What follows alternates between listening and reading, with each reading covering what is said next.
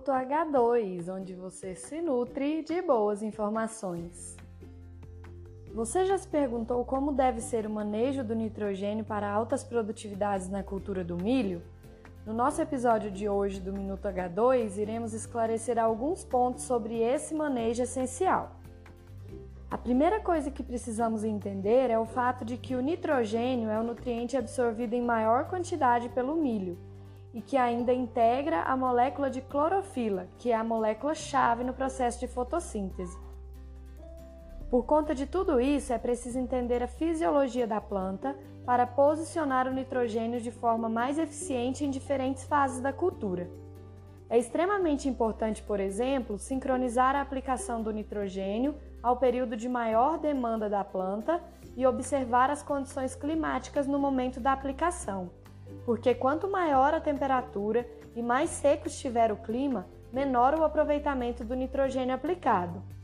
Pesquisas realizadas por pesquisadores americanos em áreas de alta e baixa produtividade comprovaram que, em média, 63% do total de nitrogênio absorvido em todo o ciclo da planta de milho é absorvido até o florescimento, e os outros 37% do total de absorção acontecem após o florescimento, esse dado é muito importante porque nos mostra que a oferta de nitrogênio é necessária também em outras fases além do estabelecimento da cultura.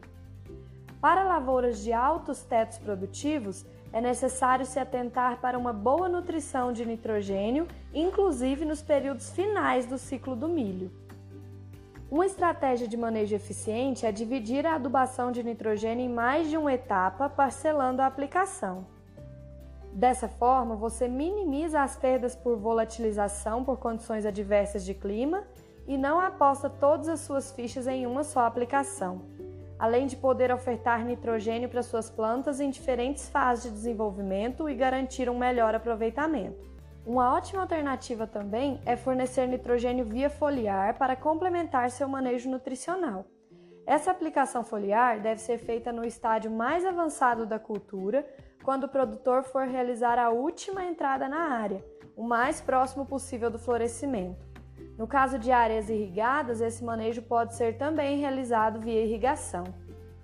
Para esse manejo complementar, o nosso H2N21 Umix é uma ótima opção. Consulte um de nossos representantes e conheça esse produto fantástico. E o Minuto H2 de hoje fica por aqui. Eu volto na semana que vem. Um forte abraço.